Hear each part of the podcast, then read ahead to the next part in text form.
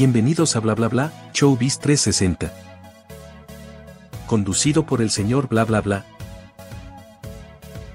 En esta ocasión nuestro invitado especial es Oscar Madrazo. Comenzamos. Hola amigos, bienvenidos a una emisión de Bla Bla Bla de estreno. Estamos estrenando este programa Bla Bla Bla Showbiz 360 y qué emoción me da poder decir que la primera persona que vamos a tener invitado en este programa es nada más y nada menos que Oscar Madrazo. Para mí representa una pues increíble historia porque cuando yo inicié en todo este mundo del periodismo, la primerita persona que me tocó entrevistar, me contrataron un miércoles y los jueves me dijeron, te vas a lanzar porque en Puebla están grabando en la purificadora el programa de Mexico's Next Top Model y me tocó la primera persona en entrevistar es Oscar Madrazo y qué sorpresas da la vida que lo tenemos aquí de padrino. Oscar, muchas gracias por estar aquí con nosotros. Ay, gracias, feliz, qué lindo recordar todos estos años que nos conocimos y fui padrino en aquel momento de tu primera entrevista. Exacto. Y hoy en día ser padrino de este programa nuevo, Showbiz 360, que me encanta aparte el nombre porque mi programa en televisión abierta diario se llama Showbiz, entonces finalmente el showbiz es para todos, es un mundo muy amplio, es el mundo del espectáculo y aparte con el toque que nos gusta darlo, así es que aquí estamos felices, muy presente. Muchísimas gracias, Oscar, por estar aquí con nosotros. Y antes de empezar ya de lleno a platicar, le vamos a recordar a las personas nuestras redes sociales de bla bla bla. En todas nos encuentran como arroba señor bla bla bla TV. ¿Y a ti cómo te encuentran, Oscar? A mí como Madrazo Oscar en, Instagram y bueno, por ahí me pueden buscar TikTok Oscar Madrazo o Madrazo Oscar o Oscar Madrazo. Perfecto, cualquiera de las dos, usted pruébele, señoras y señores, para poder encontrarlo. Y vamos a empezar platicando un poquito de tu trayectoria, Oscar, porque pues tú iniciaste desde los nueve años, desde muy chiquito en el mundo del modelaje, pero después a los 20 ya eras un emprendedor, abres con tiempo la agencia de modelos. ¿Y qué fue lo que te impulsó a dedicarte a esto? ¿Fue la moda, la fotografía, la producción, estar en la pasarela? ¿Qué fue? Pues en realidad un poco de todo. Siempre, siempre fui súper inquieto desde niño y bueno, era modelo, entonces ya estaba como siempre frente a las cámaras, siempre fue como, como mi camino, ¿no? Que se fue labrando por sí solo, porque la verdad no lo esperaba. Eh, unos años después, dedicado a la escuela, lo dejé. Después retomé el modelaje a los 16 y a los 3 años eh, de estar modelando, a los 19 abrí con Tempo Models, eh, que ahora lo veo en retrospectiva y más que mis hijos están por cumplir 19 años y digo, ¿en qué momento ya tenía yo como la madurez para, para hacerlo? Y creo que más que la madurez siempre es el emprendimiento, las ganas de hacer las cosas sin miedo, nunca sabes a dónde te van a llevar y es a lo que hay que arriesgarnos y aventurarnos, sobre todo esa edad en donde nada está escrito, eh, todo te puedes equivocar, puedes regresar, puedes cambiar, puedes, tienes un sinfín y un mundo enfrente, entonces, eh, pues todas estas posibilidades hay que aprovecharlas, así es que, bueno, me ha llevado por este camino que también se ha ido diversificando y pues me da muchísimo gusto también estar en televisión, que, que me encanta estar en televisión, así es que regresé a las pantallas de televisión hace precisamente, como dices tú con Mexico's Next Top Model, que esto tendrá como, que será como unos 12 años, yo creo, ¿no? 12 años exactamente. Qué bárbaro. Pues sí, así de repente, eh, precisamente por estar tan, tan inmerso en la moda, eh, con Contempo Models, eh, me hablaron un día para hacer el casting de Mexico's Next Top Model y, me encantó porque dije, bueno, es volver a hacer televisión, pero finalmente es en el ramo que yo manejo, que es el management, es descubrir modelos, formarlas y todo. Y bueno, eso nos llevó seis años, cinco temporadas de Mexico's Next Top Model, que lo disfruté muchísimo. Y bueno, a partir de ahí empezaron a salir muchos más programas de televisión y ya nunca paré, ya nunca paré de hacer programas formatos de moda, y después televisión abierta y hoy regreso con, con pues una diferencia, ¿no? Porque es parte también moda, pero es un mundo totalmente eh, nuevo y un mundo en vanguardia eh, hoy en día eh, que es el drag. Exactamente, de hecho, ahorita vamos a platicar de eso, pero muy cierto lo que dices, eh, tu trayectoria cuando regresas a la televisión se vuelve, bueno, te convertiste en el señor reality show. Yo desde que dijeron Drag Race México, te juro que lo primero que, que me volteé fue dije, va a estar Oscar Madrazo. O sea, yo, yo creo que antes de que RuPaul te llamara, así yo lo, yo dije, vas a estar ahí, o sea, lo sabía. Sí, sí. Sabía que un programa de esta envergadura de moda tenía que tener a ti ahí. Sí, por, por una parte, o sea, mi carrera me empezó a llevar por todos estos formatos y franquicias maravillosas de moda, programas que se han hecho eh, pues por años, ¿no? Y, con un gran éxito probado, como fue Project Runway, como fue Fashion Police, pero también por otro lado me llamaron para empezar a hacer realities, que hice eh, Fashion Hunter, que era un reality precisamente sobre, sobre mi vida laboral, ¿no? Mi trabajo por el paso de la moda, eh, con las top models, que en aquella época llevaba muchas top models a México, y era un poco como todo ese mundo de la moda en Fashion Hunter, el descubrimiento de caras nuevas, de modelos. Era un programa súper, súper lindo, me gustó mucho. Y eso también dio pie a que más adelante me hablaran de, Estados Unidos, del canal Bravo, para hacer un reality, Mexican Dynasties, pero ese ya era muy personal y muy privado con, con mi familia, ¿no? Entonces me gustó mucho, por un lado, tanto los formatos de moda como por el otro lado el reality y, Drag Race precisamente conjunta eso, ¿no? O sea, es la moda, es el reality, es el mundo drag y aparte pues es, es, una competencia maravillosa, ¿no? Cuando yo hacía Mexico's Next Top Model siempre decía, y salió precisamente eh, RuPaul con Drag Race, yo dije, claro, qué listo RuPaul porque es lo que está haciendo Tyra Banks con nosotros, con, con el America's Mexico's Next Top Model, pero en versión drag. Y, y, a partir de ahí, ¿no? Con todas estas 16 eh, temporadas que ha hecho RuPaul y con sus diferentes eh, pues, diferentes versiones, digamos, ¿no? El UK, este, el Versus the World, o sea, todo lo que hace RuPaul, que se la pasa grabando todo el año porque hace como seis versiones de su Drag Race durante el año. Y Malas que vengan. Me gusta mucho porque se ha ido, ¿sabes? Se ha ido convirtiendo cada vez en un contenido mucho más original. O sea, sí tiene esa esencia que veíamos en el Next Top Model, ¿no? Que, que es esa competencia, ¿no? Esa competencia de talentos a través de pruebas y demás, pero cada vez se ha ido eh, adueñando de un propio lenguaje, de un mundo drag increíble y maravilloso. Entonces, es una fantasía estar. La verdad, cuando yo estoy en el set de, Drag Race México, lo disfruto muchísimo porque no nada más es ver ese gran talento, yo como espectador y después poder hablar sobre él, encaminarlas, como siempre he hecho, así como con los talentos y los modelos, sino también disfrutar de grandes espectáculos, eh, de grandes posibilidades y ver la apertura del mundo, es decir, Dios mío, cómo ha evolucionado el mundo, ¿no? Eh, que, que yo, pues estuve en un mundo mundo mucho más cerrado, este, mucho más closetero, un mundo eh, muy difícil, ¿no? Para evolucionar y hoy en día ver la evolución y decir, no nada más hemos evolucionado, sino estamos aquí enfrente viendo espectáculos, viendo grandes personas que, que se están expresando como quieren ser, se están divirtiendo, tienen tanto talento, estamos jugando con nuestros clichés de, de la comunidad, estamos jugando con el lenguaje, estamos jugando con la moda, estamos potenciando estas grandes estrellas para el mundo porque eso es Drag Race, es una plataforma mundial en donde quien se para ahí le está viendo el mundo entero y es la gran posibilidad de convertirse en una superestrella drag y nuestra tarea es encontrarlas.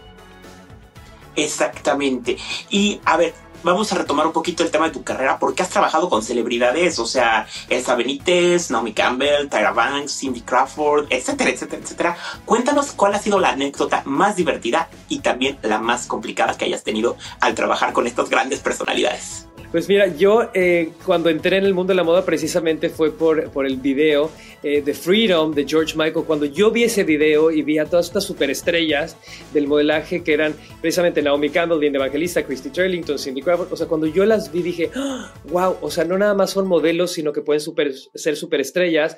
Eh, las veíamos en todas las portadas de las revistas que después se cambió y las empezaron a este, a a utilizar más a las celebridades, pero en ese momento yo dije, a ver, esta es una, una carrera internacional, es una carrera en donde se puede potenciar la belleza, se puede potenciar México hacia el mundo, entonces para mí eso abrió una posibilidad inmensa, ¿no? Y después a mis clientes mexicanos les empecé a proponer, les dije, oigan, ¿por qué no tenemos esas superestrellas en sus campañas, en sus pasarelas y todo? Y fue cuando yo empecé eh, a llevar a México a todas estas superestrellas. Entre las anécdotas más divertidas, la verdad que con quien más me gustó trabajar, la más impactante en todos los sentidos es Naomi Campbell, por eso es que su carrera ha sido tan longeva, pero todo el mundo me decía, te vas a arrancar los pelos, va a ser súper difícil trabajar con ella, eh, es imposible, eh, o sea, no va a llegar al llamado, se va a poner de mal humor, le va a gritar a todo el mundo y yo estaba así como tla, tla, tla, tla, muy nervioso, pero dije, yo creo que, que, que, nos vamos a llevar bien. Y así fue, me acuerdo, ella estaba en Brasil y tenía que volar a México y yo dije, no vaya a perder el vuelo, entonces resulta que no contestaba no, eh, las llamadas, entonces yo llamé al hotel, al concierge y le dije, por favor, tiene que subir al cuarto de Mrs. Campbell y tiene que tocarle la puerta hasta que abra porque no puede perder este avión. Claro, se había quedado dormida. Era aquella época rebelde de Naomi Campbell, en donde ya que la tenías, es la gran superestrella, pero para que llegara, no tenía como ese, eh, ese grado de conciencia sobre el, profesionalismo que hoy en día tiene por su madurez, ¿no? Entonces, eh, logré levantarla, llegó al aeropuerto, llegó a México y desde que llegó así, ¡pum!, hicimos un clic increíble y la verdad que trabajó estupendamente bien, increíble. Eh, por otro lado, una anécdota chistosa fue el Linda Evangelista, cuando, cuando la contraté para hacer el PRI de la moda en España para la revista Marie Claire, de repente dijo, bueno, sí, pero así, el día que ya iba a tomar el vuelo, sí, pero yo nada más cobro en efectivo. Y yo, ¡ah! uy, ¿qué hacemos? O sea, yo aparte, yo no estaba en España en ese momento, entonces el organizar que, o sea, mientras ella volaba, se sacara una cantidad fuerte de dinero, se pusiera en un maletín, se le recibiera a la gran top model para darle el maletín, contar el dinero, o sea, me sentía como en una película de estas de, de gangsters, eh, orquestando. Sí, de narcotraficantes, literal. Para orquestar. ¿Qué traficas? Modelos para revista. Exactamente. Pero no, la verdad muy divertido. O sea, eh, un sinfín. O sea, todos los ángeles de Victoria's Secret, de Cindy Crawford, Claudia Schiffer, eh, Giselle Bunchen. O sea, en realidad todas. Solamente hay una top model con la que no he trabajado y siempre me he quedado ganas de trabajar con ella, que ha sido Kate Moss.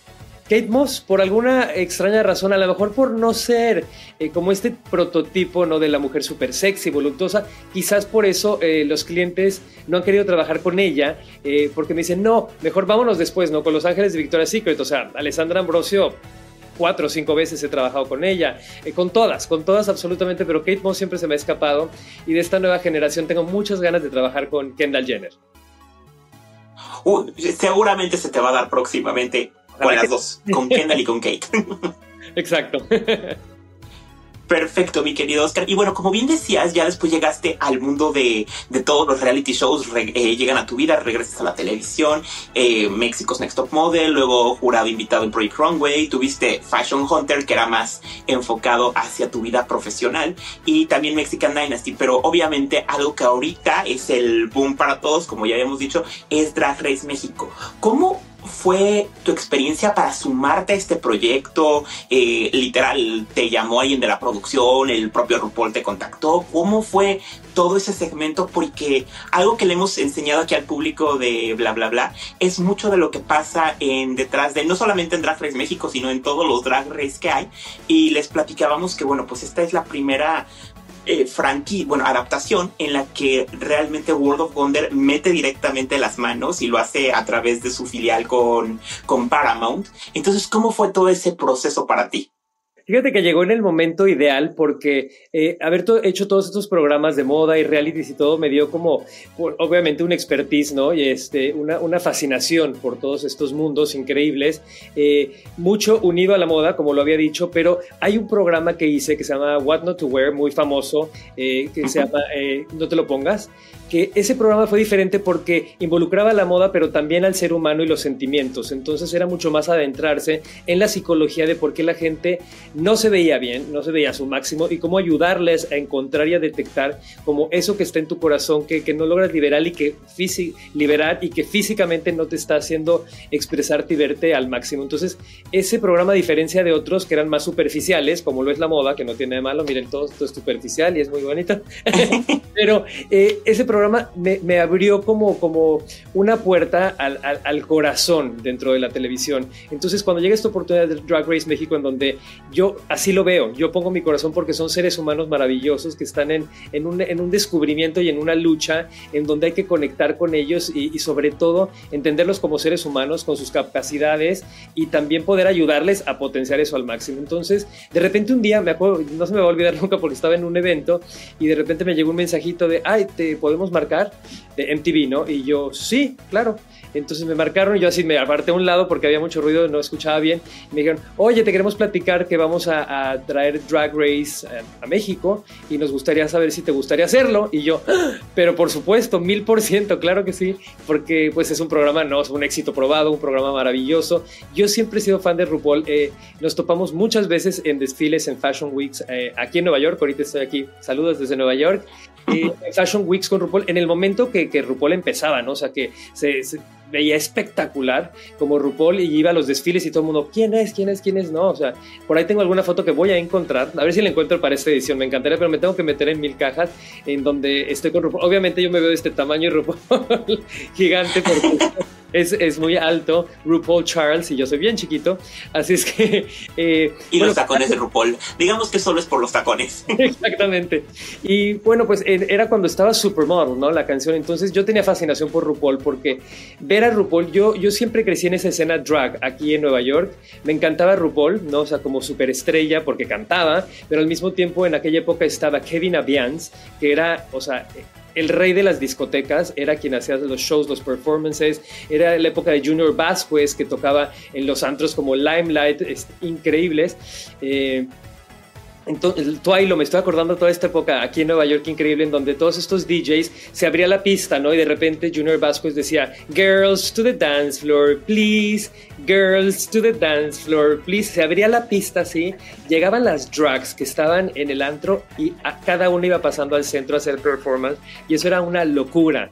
Pasaron unos años y en un antro aquí que se llamaba Life, eh, conocí a Amanda Lepur y me volví loco. Dije, o sea, este es Jessica Rabbit en ácido ¿qué es esto? O sea, entonces yo siempre, siempre, siempre eh, crecí con una fascinación increíble hacia las drags, que en aquel momento, eh, o sea, su moda y su arte era increíble, pero se quedaba ahí, ¿no? O sea, RuPaul era quien cantaba, pero se quedaba ahí, o sea, no, no, no veías más de sus talentos, no, no, no eran estas superestrellas en, en, explosión como hoy en día las vemos y justo como, como las, las podemos descubrir en Drag Race. Entonces, todo este mundo de repente, así cuando me dijeron Drag Race, me vino todo esto a la cabeza, ¿no?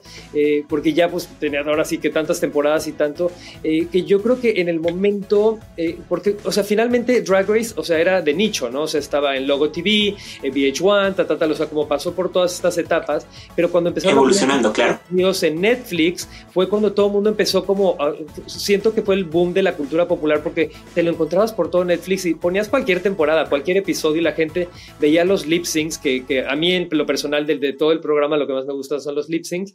Y entonces, eh, eh, o sea, se adaptó como, como esta cultura popular. O sea, ha sido un trabajo, quienes conocemos el trabajo de atrás de muchos años, pero para muchos todo esto es nuevo, ¿no? Y es fascinante. Y después es precisamente por eso que la casa, que es Viacom, que es, que es Paramount, que es quien dice, bueno, tengamos nosotros los títulos y las propiedades, que ahora lo podemos ver todo en Paramount, y es cuando viene la franquicia de, Drag Race a México, es cuando me dijeron, yo dije, pero por supuesto, mil por ciento sí, sí lo quiero hacer, y todo, entonces tuve después una una llamada como esta, justo lo que estamos haciendo ahorita, una plática con, con el showrunner, con los productores, y, y, me gustó muchísimo. O sea, desde el momento que lo platicamos, eh, me sentí súper identificado, súper contento. Y bueno, haber hecho la primera temporada, maravilloso. La verdad que aparte, trabajar con, con Valentina, con Lolita, eh, pues con todas las drugs que fui descubriendo, que hoy en día trabajamos juntos en el show de Drugs Icónicas, eh, con las cuatro finalistas que somos muy, muy unidos. las quiero muchísimo. Cristian Peralta, Regina Boche, Galavaro, Matraca y bueno, por supuesto todas las que participaron, pero con quien nos concentramos, yo hemos estado trabajando mucho en este maravilloso tour en el Teatro Metropolitan y estuvimos en Guadalajara en el Teatro Galerías, ahora regresamos el 3 de febrero al Teatro Metropolitan, entonces ha sido maravilloso porque eh, cuando, estás, eh, cuando estás grabando, pues lógicamente no puedes ni siquiera tener contacto, o sea, son las concursantes y nosotros somos, bueno, pues Lolita Valentina, los hosts, jurados, entonces eh, nunca tienes absolutamente ningún acercamiento y ha sido, ha sido muy lindo después, ya cuando empezamos todas las ruedas de prensa y empezamos a promocionar el programa, descubrirlas y conocerlas, porque, por ejemplo, yo en, en, la primera temporada nunca fui al workroom, ¿no? Entonces, eh, yo nunca ni siquiera las conocí sin maquillaje. Entonces, haberlas visto después, ya para todo lo de prensa y todo, cuando llegaban a arreglarse, yo así como, ¿cómo? O sea, tú eres tú. Reconocía más por las voces que por las personas, porque, eh, pues sí, es maravilloso cómo se transforman y cómo se ven tan increíble. Entonces, yo creo que llegó en el momento adecuado. Después de esta plática por teléfono, dije, estoy feliz, súper convencido. Me dijeron este, que sí querían que lo hiciera yo y todo. Entonces, ya, a, partir de ahí, de repente, ¡pshum! ¿no? Ya pasa todo tan rápido que de repente estás ya en el set y estás, estás grabando y para mí, eh, la verdad que eh, fue un descubrimiento increíble. O sea, en algún promocional yo por ahí lo dije, venimos todos a aprender, ¿no?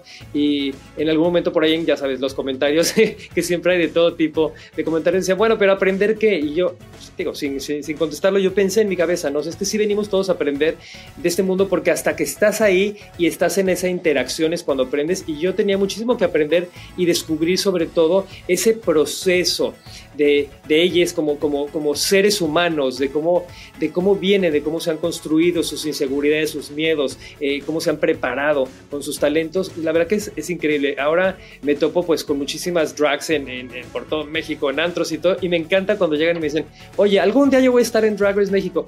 Me encanta que me dicen, me estoy preparando como para la cuarta, quinta temporada. Y yo, ¿cómo? Y me dicen, sí, es que estoy aprendiendo a coser, no es que estoy aprendiendo a bailar, es que estoy, o sea, me parece maravilloso que la verdad viendo tanto el talento, porque es una competencia bien fuerte de talentos estando ahí, eh, que se preparen, que se preparen. Y eso es lo que tienen que hacer para su trabajo personal, no nada más para Drag Race, prepararse, porque, híjole, la competencia está muy fuerte y la verdad que quien, quien destaca es quien más talento tiene y de eso se trata Drag Race. Más que los talentos que tengan cómo los llevan a las pruebas que tenemos y ese día, ¿cómo te va? Porque es como en las carreras, puede ser el gran corredor o puede ser Checo Pérez y puede ser el número uno y de repente, ¡prum!, estás en la carrera de ese día y a lo mejor te falla el coche, te falla el tacón, este, se te fue el lip sync, o sea, puede suceder muchas cosas en ese momento que eso te elimina. No quiere decir que seas mejor o peor que otro, porque yo lo que he descubierto es que tienen diferentes talentos, pero veamos si el día que toca esa, ese reto, esas pruebas, eh, precisamente se adecua al talento que tienen y cómo logran llevarlo y cómo logran superar a las demás. Entonces, de verdad que es súper, súper emocionante el, ver la carrera tal cual. Por eso está muy bien, muy bien dicho race, porque es una carrera y pues depende de ese día quién la gane. Exactamente, y fíjate que tocas un punto muy importante que varias veces en nuestro podcast de bla bla bla hemos discutido, es sobre el hecho de si las reinas realmente llegan a Drag Race ya preparadas o si apenas es como el punto de inicio para que de ahí se tengan que preparar. Y esto es algo que ha ocurrido no solamente en Drag Race México, sino en todas las versiones internacionales, que seguimos viendo temporadas en donde llegan y te dicen, es que no sé coser, es que no sé actuar, no sé. Entonces, esa parte de la preparación, ¿tú en qué parte eh, la ponderas? Eh, ¿En la parte de disciplina después de haber estado en Drag Race o desde antes? Pues mira, en realidad, o sea, lo que yo he visto en mi experiencia es que todas las que se quedan eh, como seleccionadas para el programa, o sea, ya son ganadoras. Ya son ganadoras porque vienen de mucha competencia y muchos filtros y, tienen que hacer, como te lo habían platicado ellas en su momento, ¿no? O sea, eh, tienen que prepararse muchísimo para hacer todos sus videos, sus presentaciones, para poder enviarlos y ver si califican. Entonces, con todos esos filtros, ya quien llegó ahí es porque tiene algo especial, particular y mucho talento. Entonces, para partir de ahí, o sea, ya son ganadoras para mí, siempre, ¿no? Y como, como lo dice RuPaul, o sea, ya eres una Ru Girl y ya, o sea, eh, tienes un lugar aquí especial en este programa y en nuestro corazón. Entonces, ya son ganadoras. Y, aunque sea la primera que eliminen en el primer episodio, que es bien fuerte y muy triste, pero ya es una ganadora.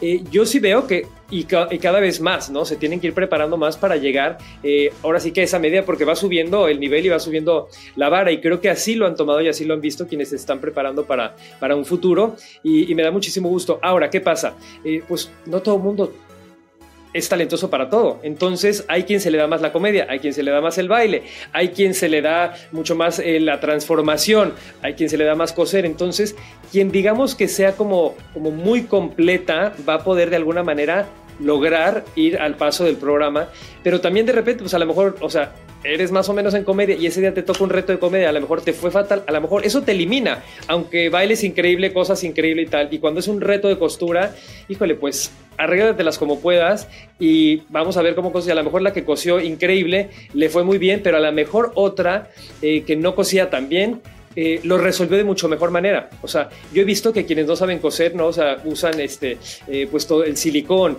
y van, van eh, agarrando, haciendo agujeros y van eh, hilando cosas. O sea, se encuentra un ingenio también impresionante y la manera de resolver es lo más importante, ya que hay un papel en términos de moda que, que, que, que es vital, que es conocer tu cuerpo, tu figura, lo que te favorece. O sea, nosotros tenemos que ser los principales jueces, ¿no? Con nosotros mismos, hablando de ellas, ¿no? Porque se tienen que saber autojuzgar y decir, a ver, una cosa es que yo quiero enseñar todo, quiero enseñar de más o eh, no, o sea, tienes que saber qué es lo que funciona en tu cuerpo, si son tus brazos, si son tus piernas, qué es lo que vas a destapar, eh, si tú es cuadrada tu cintura, cómo vas a lograr, ¿no? O sea, eh, con el, con, al coser y con el modelo o con los vestuarios que preparaste para el show, o sea, que se vea bien tu cintura, qué vas a destapar, de ahí, qué tienes pensado en mente hacer de reveals. Y cómo lo vas a ensayar para que el reveal funcione y siempre el reveal es un riesgo porque no sabes si en el momento, ¡pum!, que jales, va a funcionar. Entonces es maravilloso porque eso es reality, eso es lo que hace el reality, o sea, en nunca en ningún momento por ningún motivo es así como, ay, paren, corten, se repite, jamás. O sea, empieza el programa, corre el programa, o sea, eso es lo increíble, o sea, que es reality y ese es en ese momento, por eso nuestras reacciones son maravillosas, porque es el momento de ¡ah! la sorpresa de qué están haciendo. O sea, por ejemplo, el, el episodio final de Drag Race México, temporada 1, maravilloso, o sea, de repente las cuatro, él me mintió, Amanda Miguel, y cómo cada quien lo hizo con su sello personal. Mira, yo he repetido ese lip sync en mi, iPad 500 veces porque lo vuelvo a disfrutar cada momento. Y de repente el momento cuando Cristian Peralta se empieza a cortar el pelo, bueno, se suelta, ¿no? la peluca y ¡pum! Tiene otro, otra peluca y después como la empieza a cortar y en el momento que se hace ¡pum! El lipstick y se lo borra. Mira, te lo platico con la pasión que lo hizo, con la que lo veo, con lo que lo repito, porque fue maravilloso. Y eso fue lo que le dio el win. Claro que hizo una gran temporada, lo decían, es que es muy predecible porque siempre gana. Pues bueno, siempre gana, hizo las cosas muy bien, dio muy buen storyline, ¿no? A través del programa, pero, o sea, nosotros ni siquiera sabemos quién va a ganar, o sea, y cuando yo vi ese lip sync, o sea, inclusive tuvimos una fiesta en vivo, que, hicimos la fiesta de la final en vivo en discoteca, Lolita Banana y yo fuimos los hosts, organizamos gran fiesta y tuvimos a las cuatro finalistas, cada quien hizo un número musical y todo. Mira, el público estaba viendo la final y en el momento de él me mintió cuando Cristian hace, ¡pum! Se corta el pelo, se corre el lipstick, mira, ¡ah! O sea, había prácticamente un poco más de mil personas en el antro, así, ¡fum! Silencio total.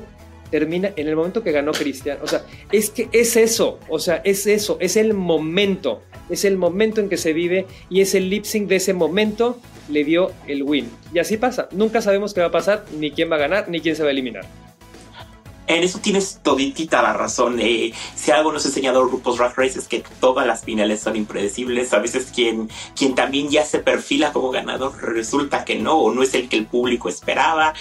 Pueden pasar mil cosas, pero bueno, ahí lo vemos en las trayectorias y también por eso existen los All Stars, para que les den una segunda oportunidad. Exactamente. Perfecto.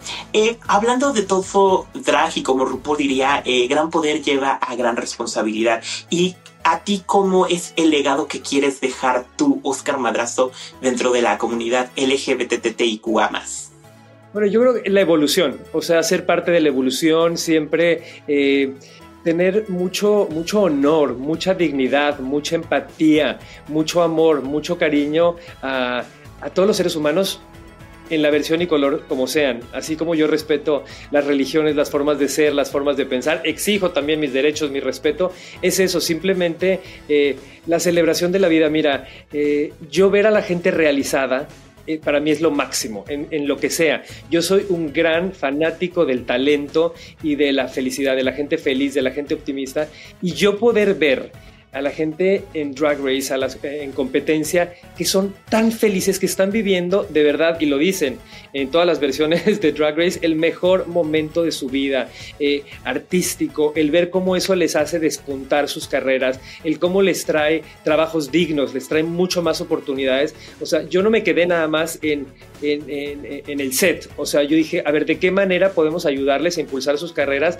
de otra manera? Fue por eso que, que con mis socios, Sergio Gabriel y Fernando Les dije, es que tenemos que llevar este arte drag a los teatros para que te, estén en unos escenarios increíbles, artísticos, que no se quede, que yo amo ir a los antros y echarme mis drinks y estar viendo drag, o sea, me parece maravilloso, y, que se quede ahí, como siempre, ¿no? Así lo descubrí yo en el underground y me fascina, pero también por el otro lado, o sea, decir, ay, vas a un, teatro que es mucho más familiar, este, ves gente de todos tipos, colores, o sea, increíble, ¿no? De, poder estar ahí disfrutando de estos espectáculos maravillosos y ellas en su máximo esplendor. Es por eso que, yo he trabajado fuera de Drag Race mucho por, por la comunidad, hoy en día por, por el drag, para que tengamos simplemente lo que queremos, o sea, la vida que elegimos, los derechos que, merecemos y, que debemos tener y, y la felicidad absoluta en en ser quien quiere ser. Eso es lo, para mí lo más importante. Y eso es lo que, lo que yo apoyo y que quiero que, lejos de verse como algo diferente o ser diferente, simplemente que sea el común de la normalidad y que cada quien pueda expresarse y ser libre como quiera y celebrar su vida y sobre todo su arte. Si tienen estos talentos como, como lo tienen las drags, es de verdad decir, híjole, Qué, maravilla. O sea, yo estar eh, presentando y, tras bambalinas en drags icónicas, eh, es, que de verdad es una delicia. Ve al público prendido, gritando como locos por, por, por, las drags icónicas y verlas a ellas sobre el escenario con este talento. Yo digo, es que no podrían hacer nada más mejor, ¿no? El otro día fuimos a un programa de televisión, le decía a Galavaro, pero ¿cómo? Pero tú eres química, matemática, ingeniera. Entonces, ¿por qué haces esto? Dice, porque aquí es donde soy feliz, aquí es donde me expreso, aquí es donde encuentro mi verdadero yo. Y eso es en donde tenemos que estar. La vida es tan breve y no le tenemos que dar cuentas a nadie más que a nosotros mismos. Hay que encontrar el espacio y el lugar donde seamos felices y también donde nos respeten y si nos aman, pues qué mejor. Mejores palabras no, no podrías haber dicho, mi querido Oscar. Excelente. Y hablando de icónicas, de drags icónicas, ahorita vienen precisamente y se van a presentar no en cualquier escenario, van al Metropolitan. Platícanos un poquito de esto porque eso es algo que está revolucionando la manera de hacer espectáculos drag en México. Sí, increíble. La verdad que, que, cuando hablé con mis socios y, oigan, ¿cómo ven el Metropolitan? Dije, o sea, de morir. Entonces cuando hablé, Cristian, Matraca, Gala, Regín, Metropolitan, de, ¿qué, qué, qué, qué, qué? O sea, qué locura. Aparte con una invitada especial, Taiga Brava, que yo me enamoré de su voz y de su carrera cuando la vi en Queen of the Universe. Eh, nos mandamos mensajes, eh, DMs, mensajes directos y quedamos de vernos. No nos conocíamos, nos vimos, nos conocimos. Hubo un clic increíble, nos amamos y a partir de ahí, o sea, en todo lo que he podido apoyar apoyar a Taiga, lo hago porque es un verdadero talento, no nada más drag, sino vocal mexicano, que trajo una corona a México, eh, increíble. Entonces, pues precisamente por este apoyo, ¿no? Y así será con futuras generaciones. Eh, tengo mucho, mucho entusiasmo como empresario en seguir apoyando el drag y a las participantes de Drag Race México y en general a las mexicanas para que encuentren estos espacios y también el público tenga este acceso a poder verlas en lugares diferentes. Exactamente. Vamos a recordarle un poquito a las personas de la presentación que viene de Drags Icónicas. No sé si nos puedas ayudar, mi querido Oscar. Claro. Sí, regresamos al Teatro Metropolitan 3 de febrero. Ya la próxima semana. No sé cuándo vaya a salir el programa, si sale después. Pero eh, bueno, 3 de febrero. Y sí, precisamente ha sido toda su intención, ¿no? De empezar a calentar una gira. Y no se lo pierdan, no se lo pierdan de verdad. Vean el talento. Y quienes ya fueron, estamos cambiando una gran parte del espectáculo porque son tan inquietas que todas, ay no, yo quiero hacer algo nuevo, yo quiero hacer algo nuevo. Y bueno, en la primera edición no tuvimos a Gala Varo, entonces ahora viene Gala. Entonces, entre ellas mismas me gusta mucho. Fíjate que esto es bien positivo, eh, cómo se pican unas a las otras para competir positivamente y cada una quiere ser la más perra y quiere ser la mejor. Y eso, la verdad que hace un sistema competitivo increíble. Eh, en Drag Race México ha sido de hermandad, porque toda esa competencia yo creo que el hecho de llegar ahí, saber lo difícil que fue llegar y lograrlo, y, y el estar con estas eh, en un tiempo tan corto, con pruebas tan difíciles, tan apresuradas y, tan cansadas, porque, o sea, de verdad que es, incansable, ¿no? Eh, eh, el trabajo que hacemos durante todas esas semanas eh, les da una gran hermandad. O sea, yo he visto cómo se aman unas a las otras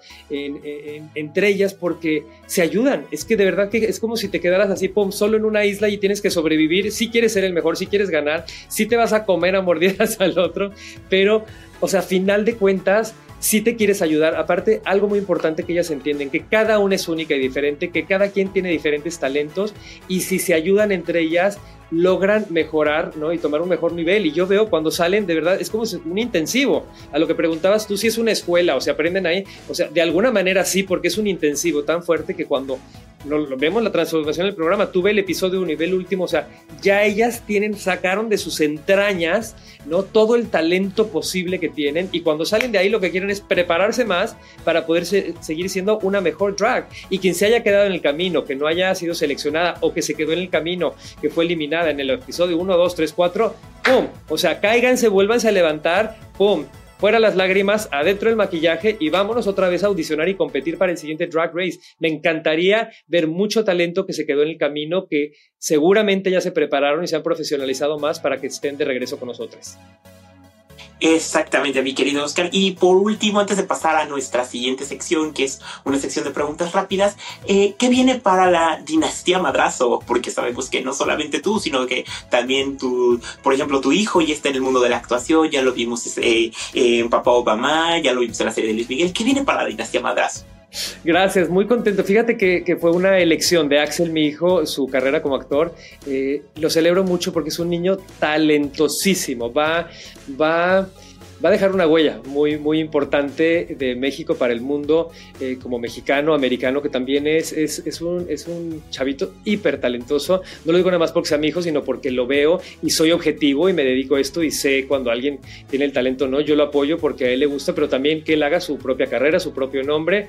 No es el hijo de Oscar Madrazo, es Axel Madrazo y él ya ha hecho un nombre eh, propio que me da muchísimo gusto. Eh, le ha ido muy bien, pues todo fue coincidencial. En el colegio le dijeron, oye, ¿te pareces a Luis Miguel? ¿Por qué no audicionas para la serie Luis Miguel para Netflix? Y me dijo, oye, papi, quiero. Y yo, ¿quieres? Y yo, ay, pues sí, pero es que Luis Miguel es cantante y canta. No, pero pues yo sí voy al casting. me llamó mucho la atención porque yo nunca los he llevado trabajando en esto, ni como modelos, ni como actores, nunca, nunca los llevé a nada, ¿no? Y, fue, audicionó, eh, se quedó con el papel del hermano, Alex Basteri, y a partir de ahí tú te das cuenta, o sea, es tu hijo. Yo iba con él al set por ser menor de edad. Yo veía la fascinación, como este niño, como la película de Cinema Paradiso, cuando estás viendo un mundo y un universo que te cautiva. Terminaba su llamado, papi, me quiero quedar más. Yo, pero no, mi amor, ya terminaste, estás cansado, tienes llamado mañana. Vamos. No, un ratito más. Iba detrás de la cámara, detrás del deste, viendo la luz, viendo, o sea, una fascinación por el mundo entero eh, de la cinematografía, del séptimo arte, increíble. Y bueno, le ha ido muy bien, no ha parado de trabajar desde entonces. Ahora, justo eh, está en cartelera la película Papá o Mamá, eh, que protagoniza con sus papás que son los protagonistas, Mauricio Ockman, Silvia Navarro, y vienen ahorita eh, dos series, una en Paramount Plus por casualidad y una en Amazon, en Amazon Prime, que son, tiene papeles protagónicos, entonces increíble, es un trabajo muy lindo porque ya es más drama, que es lo que él quería, quiere ser un actor muy de drama, muy muy, no, diría en serio porque todo el mundo toma su carrera en serio, sino simplemente en ese ramo, ¿no? Que, es un actor como más de, del culto, de la actuación, que le gusta mucho. Acaba de filmar increíble, que está a punto de estrenarse en la Feria de Arte en México y en festivales, un, cortometraje con una, una, gran, gran, gran directora creativa. Ella es Amanda Demi. Eh, de la familia de Jonathan Demi, que fue el director de El Silencio de los Inocentes, y y se, involucró en este proceso artístico de un cortometraje de arte increíble y ahí es donde está su corazón, donde está su pasión. Eh, tuve oportunidad de ver hace dos días aquí en Nueva York el, el cortometraje y me quedé lado porque tiene una manera de transmitir increíble, entonces me da mucho gusto que a lo que se quiere dedicar es para lo que tenga talento y que lo pruebe. Como le he dicho, mi amor, tú pruébalo, ve cuáles son los alcances, es una carrera de sub y baja, es una carrera que, que, da mucha inestabilidad emocional, que tienes que tener los pies muy aterrizados, tienes que tener tu autoestima muy eh, fuerte porque eh, a veces tienes el trabajo, a veces no. Le dije, y no es por ti, muchas veces es por lo que necesitan y lo que quieren. Y, es un mundo muy mágico, pero también que te puede jugar muy en contra en tu cabeza. Entonces, siempre prepárate por otro lado, teniendo otras opciones, otros trabajos, otras cosas. Entonces, eh, vamos a ver, vamos a ver de qué manera lo encara, pero, pero bueno, creo que por ahí va su camino y está muy contento. Así es que gracias por, por haberlo visto y reconocido en su trabajo. No, exactamente, y pues es que el talento hay que reconocerlo. Vamos a pasar a la sección Conoce a Oscar, ¿zurdo o diestro? Diestro. ¿Pizza o hamburguesa? Ay, me, vuelven loco las pizzas, pero yo creo que me la como una o dos veces al año porque si no, este, es un gran pecado. La hamburguesa, pues sí, tiene tremenda proteína, entonces, pues sí, soy más de hamburguesa, pero lo que más me gusta es la pizza. Perfecto. ¿Drag queen favorita? La madre de todas las drag queens, RuPaul, por supuesto. Histórica. Y Perfecto. ¿Canción favorita? Canción favorita. Uy. Bueno, siempre es la, del momento, ¿no? Pero.